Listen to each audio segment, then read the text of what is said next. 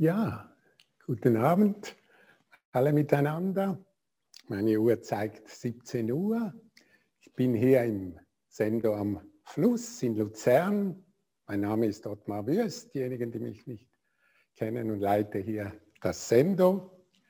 Und in dem wunderschönen Reigen von Vorträgen, die aus ganz verschiedenen äh, Regionen, Weltregionen gehalten werden hier, äh, darf ich heute jetzt auch wieder äh, etwas sagen und ich bin sehr dankbar und danke dem Felsentor für die Gelegenheit und euch allen, dass ihr euch zugeschaltet habt und zuhört.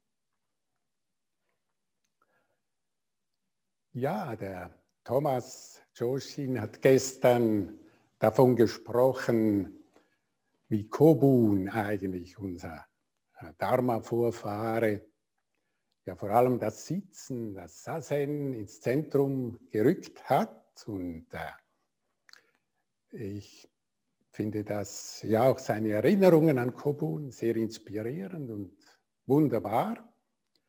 Und ich pflichte dem gerne bei. Also mir ist auch immer das Sitzen, das Verweilen in Stille, das ist wirklich für mich das Zentrale unserer Praxis. Und lieber würde ich jetzt, wie das letzte Mal, habe ich zur offenen Meditation gesprochen, ein paar Worte zur Einleitung und dann gehen wir in die Stille, weil über die Stille sprechen kann man eigentlich nicht. Man kann nur stille sein. Und äh, das zum Ausdruck, da kommt mir dann ein, äh, eine Aussage, ein Wort von Case an, der ja wie Dogen zur gleichen Zeit gelebt hat und Mitbegründer, eigentlich gleichwertiger Mitbegründer wie Dogen unserer Tradition des Soto Zen ist. Er sagt in einem äh, Gedicht, glaube ich, oder Ausspruch, das Dharma wird nicht vom Gewöhnlichen getrübt. Das Wort ist lärmend wie das Quaken der Frösche zur Paarungszeit. Das Schweigen gleicht einer Säule. Ohne Angst vor der Hölle noch Verlangen nach dem Paradies. Aber letzten Montag war Vanya hier im Sendo am Fluss und hat auch gesagt in einer Bemerkung, ja, obwohl eigentlich Stille und Schweigen das Zentrale ist oder ein wichtiges Element in unserer Praxis, gibt es doch ganze Bibliotheken von Büchern über Zen und unsere Praxis. Und wir kommen nicht umhin, auch darüber zu sprechen. Und so habe ich das auch als Anregung aufgenommen, als Ermunterung, zu versuchen, etwas über diese, unsere Praxis, über die Praxis der Stille, da dieses nun gerade in diesem Reigen der Vorträge auch sehr äh, der Fokus ist auf die Stille, dazu etwas zu sagen. Am liebsten würde ich natürlich einfach etwas über Musik ausdrücken. Das mache ich sehr gerne. Hier hat es einen wunderbaren Gong. Aber das ist jetzt in dieser Form des Zoom-Meetings nicht möglich. Da wissen wir, das tönt dann etwas verscheppert, wenn ich da sehr wahrscheinlich spielen würde. Andererseits habe ich dann gedacht, äh, Gedichte liegen mir auch sehr am Herzen und die kommen über Worte eigentlich dem auch näher, was wir in der Stille erfahren, und ja, in unserer Tradition und über Vanya und Bruder David ist es ja naheliegend, mit einem Gedicht von Rilke zu beginnen über das Lauschen. Vor lauter Lauschen und Staunen sei still, du mein tief, tiefes Leben, dass du weißt, was der Wind dir will eh noch die Birken beben. Und wenn dir einmal das Schweigen sprach, lass deine Sinne besiegen. Jedem Hauche gib dich, gib nach. Er wird dich lieben und wiegen. Und dann, meine Seele, sei weit, sei weit, dass dir das Leben gelinge. Breite dich wie ein Feierkleid über die sinnenden Dinge.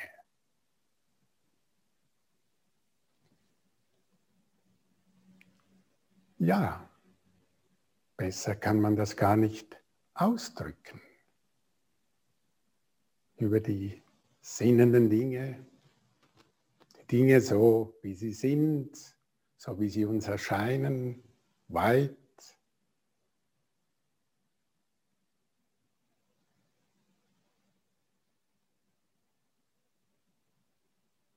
Der Stille gerecht.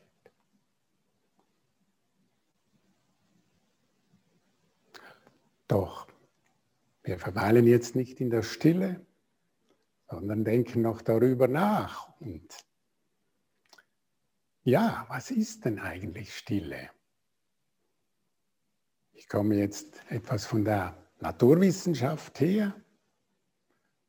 Einerseits ist Stille Abwesenheit von Lärm, denke ich. Es ist Anwesenheit von Geräusch, von Tönen, von Klängen. Aber die alle werden ja über Luft übertragen und treffen an unser Ohr. Da habe ich mir überlegt, ja, was ist dann mit der Stille, die draußen im Universum ist? Was ist das für eine Stille? Oder die Stille, die inmitten der Atome ist? Es ist ja immer wieder wunderbar, sich vorzustellen, wie weit all diese für uns so fest scheinenden Gegenstände sind.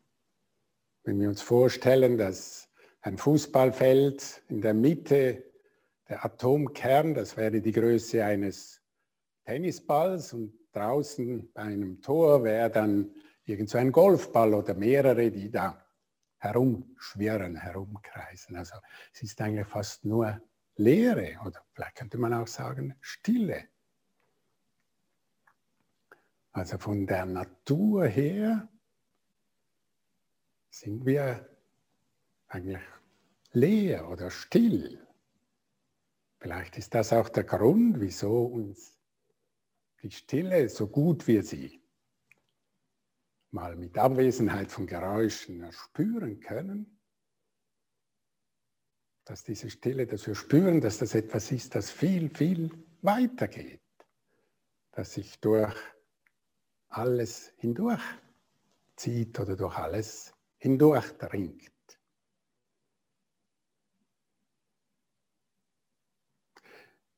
Ich habe vor längerer Zeit mal ein äh, Buch gelesen von jemandem, Queckelberge oder so, wie man den Namen ausspricht, weiß ich nicht. Und er hat über die Psychologie der Stille ein Buch geschrieben, sehr spannend, auch sehr hochwissenschaftlich. Und äh, es ist doch spannend zu hören, was er da zusammenfassend zu einem kleinen Teil des Buches sagt. Neuere Fortschritte der Quanten- und Bewusstseinswissenschaften lassen die inneren mentale Stille und das äußere Quantenvakuum aufeinander konvergieren und in Superposition bringen. Also ich verstehe auch zu wenig genau, äh, aber es zeigt doch, dass auch in der Naturwissenschaft, ja, erforscht man Dinge, wo wir uns wieder äh, treffen, denke ich. Wir, die wir ja auf dem inneren Weg sind, nach innen die Stille pflegen und suchen. Und in der Naturwissenschaft, wo man sie von außen her, von der Materie her sucht und sieht, dass es da ein Feld gibt oder ein Nullpunkt oder ein Quantenfeld, wie man sagt, äh, das könnte sich äh, ja in etwa ähnlicherweise wie das Bewusstseinsfeld, das da ganz in Stille ist. Und da äh, ja, kommt mir natürlich dann wieder in den Sinn, was wir im Makahanya, dass wir immer rezitieren, Form ist Lehre, Lehre ist Form. Also das deckt sich, von welcher Seite her wir das auch ansehen, von der materiellen oder von der Innenseite her.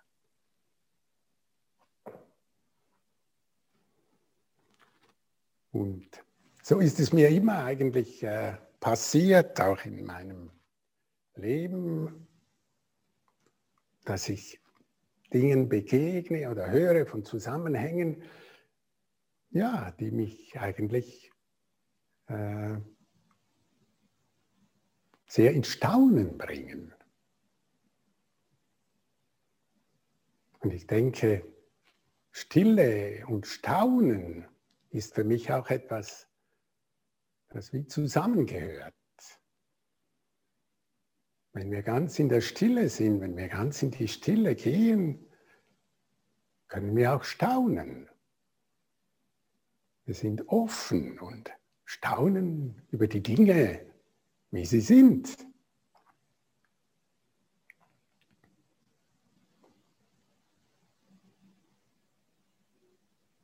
Staunen über das Universum, so unendlich groß und vielfältig. Letzthin habe ich wieder im äh, Arte-Fernsehen kommen jeweils so Sendungen über Naturphänomene oder da war das gerade das Thema das Schwarze, die schwarzen Löcher, was das jetzt nun man wieder etwas mehr weiß und was ich dann gehört habe, nicht wusste, dass man nachweisen konnte, dass eigentlich diese ganz zentral sind, diese unerklärlichen, undefinierbaren Gebilde da im Universum, dass die ganz essentiell sind, dass uns das Leben gibt hier auf der Welt. Ohne schwarze Löcher gäbe es kein Leben hier, wären wir gar nicht hier. Etwas so Fernes und so Unerklärbares und Geheimnisvolles wie diese schwarzen Löcher, auch Gewaltiges, Großes, ist direkt verbunden mit uns. Und wir sind nur hier, weil wir, weil diese äh, schwarzen Löcher existieren. Und äh, ja, das bringt mich dann immer wieder ins Staunen, wie das alles zusammenspielt, alles zusammenhängt.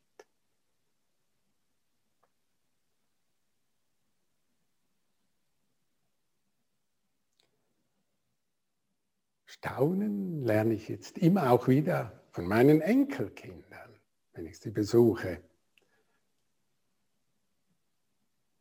Als kleine Kinder, als halbjährig, jährig, schauen sie die Dinge an. Ich kann mich erinnern an einen Enkelsohn, als er das erste Mal die Weihnachtskerzen sah. So großen Augen hatte die angeschaut und einfach gestaunt oder eine Enkeltochter jetzt, die ich letztens besucht habe, sie zeigt immer mit dem Finger, Deda, Deda, Deda. Schaut sich alles an und ist erstaunt oder Klänge. So denke ich, ist es genauso, wenn wir ins Zen, ins Sazen gehen, mit dieser Haltung auf uns selber. Ah, das ist das ist, das ist auch, können wir über uns selber staunen und über die Welt.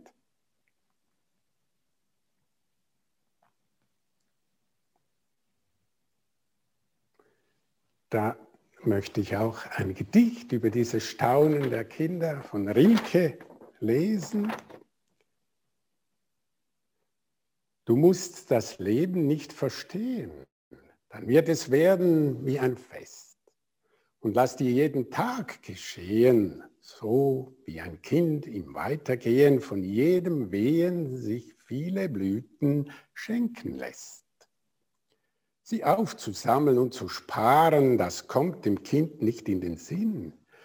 es löst sie leise aus den Haaren, drin sie so gern gefangen waren, und hält den lieben jungen Jahren nach neuen seine Hände hin.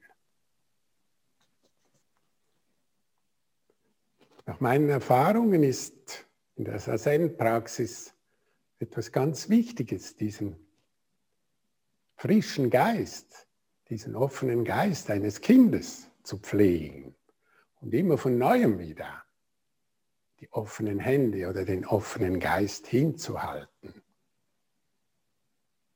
Das gelingt natürlich meist nicht. Ich ertappe mich immer wieder, wie ich in Muster hineinkomme, Abläufe, Gedanken, Gefühle.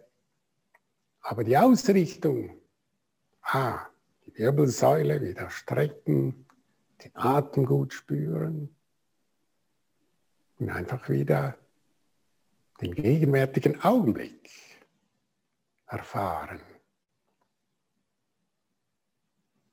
Und darüber staunen.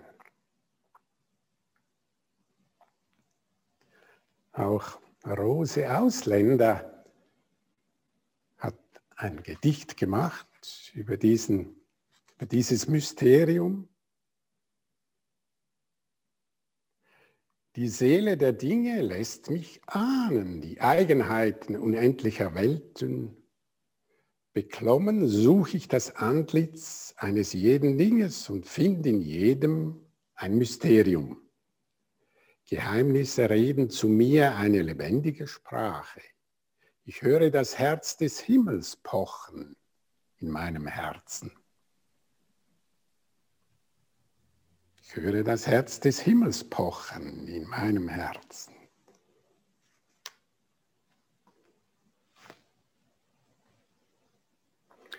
Ja, das ist der Vorteil, wenn man einen Zoom-Vortrag hält. Ich, kann, ich habe da ganzen Stapel Bücher nehmen. Im Sender äh, Felsentor hatte ich nie so viele bei mir. Es ist mir auch der Gedanke gekommen, was passiert denn eigentlich in der Stille des Universums? Wir übertragen jetzt all unsere Worte über Zoom, das geht hinaus über Antennen, über Satellitenschüssel ins Weltall. Ist es dann noch still da oder nicht mehr? Durchdringt denn die Stille unserer Aussendungen, unserer magnetischen, elektromagnetischen Wellen, die Stille des Universums?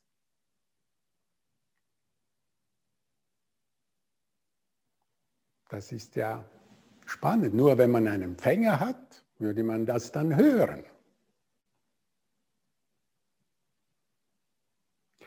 denke auch, für mich ist immer auch, das ist sehr verwandt mit dem Licht, diese elektromagnetischen Wellen, die Lichtwellen gehören ja auch dazu oder sind verwandt. Wo man nicht weiß, sind sie nur Energie oder sind sie auch noch äh, körperähnlich, also Wellen oder äh, eine Körpernatur. Licht und Stille, wie ist dann das zusammen verbunden? Vielleicht gibt es da auch einen Zusammenhang, weil ich denke, wir können die Erfahrung machen, wenn wir ganz in die Stille gehen, wir spüren etwas Lichtvolles in dieser Stille.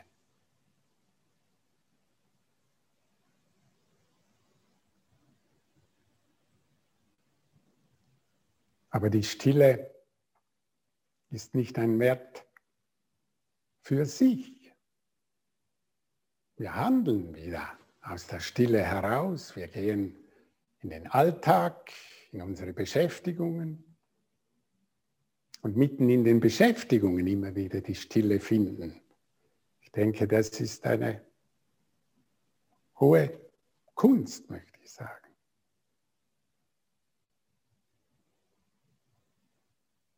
Ein Gedicht auch, das mir letzthin begegnet ist von einer taiwanesischen Schriftstellerin Shao Xiu Zhen, wenn ich das richtig ausspreche, im Tempel der Stille hat sie ein Buch mit Gedichten.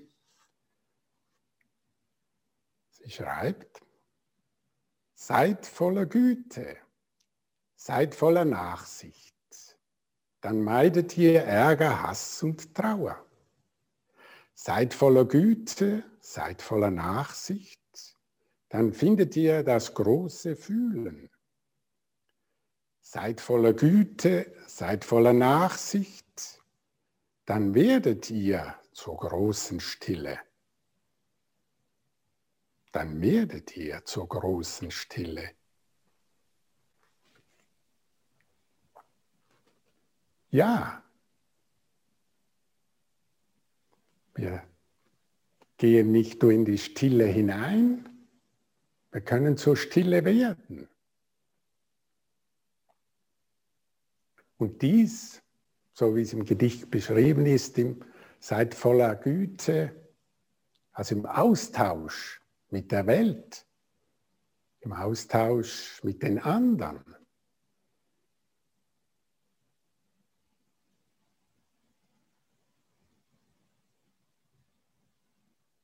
Wir sind in der Welt und handeln in der Welt und stolpern immer wieder und fallen und stehen wieder auf. Und können uns vielleicht so diesem Geheimnis der Stille annähern oder es realisieren.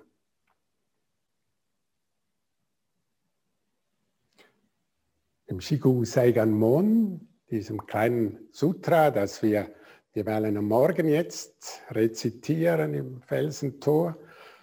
Ist die letzte Zeile ja, das große Geheimnis ist unergründlich, ich glaube es zu verwirklichen. Man spricht da nicht mehr Buddha oder so und ich finde das eine wunderbare Öffnung, eine wunderbare, äh, ein wunderbarer Begriff. Das große Geheimnis, also in der Übersetzung natürlich, ist unergründlich. Gelobe es zu verwirklichen. Wir können auch sagen, die große Stille ist unergründlich. Ich gelobe sie zu verwirklichen. Aber da beginnen natürlich die alltäglichen Fragen. Wie kann ich das machen? Wo beginnt das? Und da sind wir alle ja, auf dem Weg, denke ich, und immer wieder herausgefordert, das zu testen, zu versuchen. Ich selber habe ja Kubun Chinoroshi nicht groß kennengelernt, aber was ich auch von anderen, seinen Schülern gehört habe, die lange mit ihm zusammen waren, diese Stille, die er selbst repräsentierte oder war, dass man ihn kaum hörte, wenn er im Sendo herumging oder jemand hat gesagt, wie sehr sie beeindruckt war, wenn ein Räucherstäbchen am Altar offerierte und wie er, mit welcher Bewegung er das äh, darbrachte. Und ich denke, da es ist genau der Punkt, wie diese Stille zum Ausdruck kommt. Das lässt sich nicht einfach machen.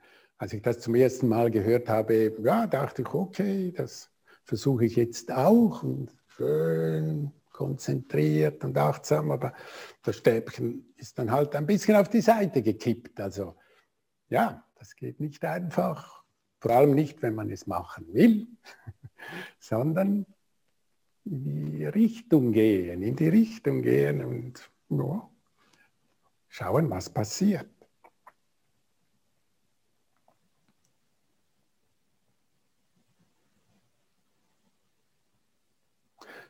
Ja, das ist wirklich die große Frage, wie wir das im Leben pflegen können. Es gibt ja auch diesen Ausspruch von dem inneren Tempel, der in uns ist, auf den wir immer wieder zurückgehen können. Also diesen inneren Tempel pflegen. Doch es passiert mir ja immer auch wieder laufend, dass ich ganz woanders bin. Und gerade als ich mich da auf diesen Vortrag vorbereitet habe und etwas gelesen und geschaut, was könnte ich sagen, und dann plötzlich auf die Uhr geschaut, oh je, schon bald Mittag, also schnell noch etwas Mittagessen kochen. Im Moment gemerkt, ah, wie das kippt. Und dann einfach zurück, ein, zwei, dreimal die Karotten, die ich geschnitten habe, etwas langsam schneiden und so wieder zurückkommen in diese Stille. Das heißt aber nicht, dass wir immer unser Leben in Stille, Achtsamkeit, Bedächtigkeit verbringen können. Wenn wir wissen, wir müssen auf den Bus und der Bus fährt in einer Minute oder wir sehen ihn kommen, ja, dann ist es vielleicht angezeigt, schnell einen Spurt hinzulegen und äh, da adäquat zu reagieren. Denke, eher scheint mir, wenn ich tief in der Stille in meinem Selbst verankert bin, gelingt es mir besser umzustellen Das war ja auch etwas oder ist etwas, glaube ich, das zum Teil auch in Zen-Klöstern trainiert wird, dann aus dem Sitzen heraus in schnelle Aktivität zu gehen. Also nicht so bedächtig aufzustehen, gemütlich irgendwo äh, hin, sondern aufstehen und los. Soviel ich weiß, bei Rinzai-Klöstern ist das noch mehr üblich, dass dann irgendwann Gespräche möglich sind mit dem Lehrer und da tönt eine Glocke und diejenigen, die zuerst da sind, die kommen in die Reihe zuvorderst. Und wer dann etwas zögert oder etwas gemütlich aufsteht, äh, für den reicht es dann vielleicht nicht mehr. Also ist das dann doch ein, eine, eine Herausforderung, aus tiefer Entspannung und Sitzen plötzlich zu handeln. Mein erster Zen-Lehrer hat jeweils auch gesagt, im Sendo, beim Ausgang, die Schuhe, die stehen schon in Richtung nach draußen. Dass wenn ich aus dem Sendo rauskomme, die Schuhe und los. Gar nicht, äh, ja, was muss ich jetzt und was, sondern direkt in den Alltag hinein. Und so diesen Widerspruch scheinbaren oder dieser Unterschied auch etwas über winden, dass wir denken, also mir passiert das auch immer wieder. Ja, im Sitzen ist wunderschön, passt. Und dann kommt der Alltag, kommen Gespräche, Diskussionen wuff, ist das wieder alles weg. Macht auch nichts. Es ist ja auch dieses Hinein und Hinaus. Und vielleicht ist es am Schluss mehr auch, dass wir uns in ein Gleichgewicht bringen. Weder das eine abweisen wollen, abstoßen, noch das andere herholen, sondern dass wir im Gleichgewicht sind. Das können wir auch, indem wir unangenehme Sachen ansehen genauso akzeptieren wie das Angenehme. Es gibt ein Gedicht von Rumi, das mir sehr gefällt. Rumi, der Sufi-Dichter und Mystiker aus dem 13. Jahrhundert, der schreibt, das Gasthaus dieses menschliche Dasein ist ein Gasthaus. Jeden Morgen ein neuer Gast. Freude, Depression und Niedertracht, auch ein kurzer Moment von Achtsamkeit kommt unverhofft als Besucher. Begrüße und bewirte sie alle, selbst wenn es eine Schar Sorgen ist, die gewaltsam dein Haus seiner Möbel entledigt, selbst dann behandle jeden Gast ehrenvoll. Vielleicht reinigt er dich ja für neue Wonnen. Dem dunklen Gedanken der Scham und Bosheit begegne ihnen lachend an der Tür und lade sie zu dir ein. Sei dankbar für jeden, der kommt, denn alle sind zu deiner Führung geschickt worden aus einer anderen Welt. Ja, so können wir mit den Phänomenen versuchen umzugehen. Es ist dann natürlich immer noch ein großer Teil von dem, was wir selber gar nicht sehen bei uns und es in dem Sinn auch nicht verwandeln können. Aber ich denke, durch die Praxis dringen wir, können wir tief und tiefer eindringen. Aber ich selbst bin auch immer wieder erstaunt, was da noch alles schlummert und lagert. Und der Kobun hat ja auch mal gesagt, Sasen ist wie eine Kerze oder wie ein Licht, das wir in unsere dunklen Kammer bringen, also in den Estrich, den Keller. Stehen viele alte Kommoden, Dinge herum aus unserer Vergangenheit, Kindheit, vielleicht noch von vorher, wer weiß das. Das Leben ist ja, können wir sagen, so ein sich ständig entwickelnder Prozess, ein Wachstumsprozess. Alles, was schon war, alles, was ich schon erlebt habe, ist immer noch da, ist in mir eingegraben, ist festgelegt und es kommt immer Neues dazu. Und es geht gar nicht so darum, das zu haben zu wollen, weghaben zu wollen, sondern mehr Licht hineinzubringen. Ich sehe, ihr seid zum Teil natürlich noch sehr jung da. Ist noch alles möglich in meinem Alter. Ja, hat sich da doch einiges schon angelagert und äh, ja, ja, mit der Zeit merkt man, dass das auch dazugehört.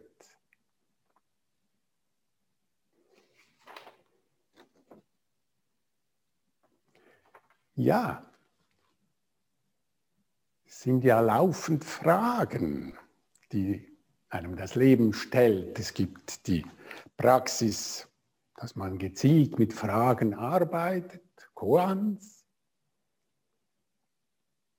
und sich da hineingräbt, oder auch die Möglichkeit, die Koans, die das Leben uns bietet, aufzunehmen, ein großes Korn meines Lebens ist zum Beispiel Beziehung. Wie lebe ich Beziehung? Wie lebe ich mit dem mir lieben Menschen? Wie gehe ich in Beziehungen hinein? Da kann ich mich sehr gut immer wieder selbst erfahren, ertappen in Mustern.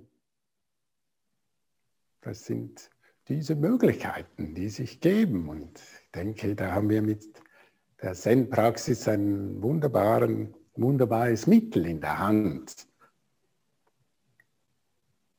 um damit umzugehen und vielleicht etwas verwandeln zu können.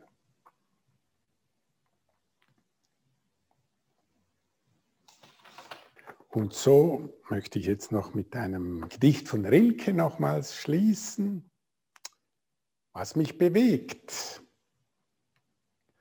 Man muss den Dingen die eigene, stille, ungestörte Entwicklung lassen, die tief von innen kommt und durch nichts gedrängt oder beschleunigt werden kann. Alles ist austragen und dann gebären reifen wie ein Baum, der seine Säfte nicht drängt und getrost in den Stürmen des Frühlings steht, ohne Angst, dass dahinter kein Sommer kommen könnte. Er kommt doch.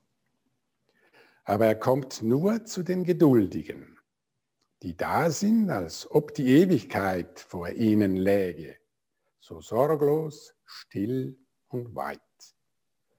Man muss Geduld haben gegen das Ungelöste im Herzen und versuchen, die Fragen selber lieb zu haben, wie verschlossene Stuben und wie Bücher, die in einer fremden Sprache geschrieben sind. Es geht darum, alles zu leben. Wenn man die Fragen lebt, lebt man vielleicht allmählich, ohne es zu merken, eines fremden Tages in die Antwort hinein. Wenn man die Fragen liebt, lebt man vielleicht allmählich, ohne es zu merken, eines fremden Tages in die Antwort hinein. Ja, ich danke ganz herzlich fürs Zuhören.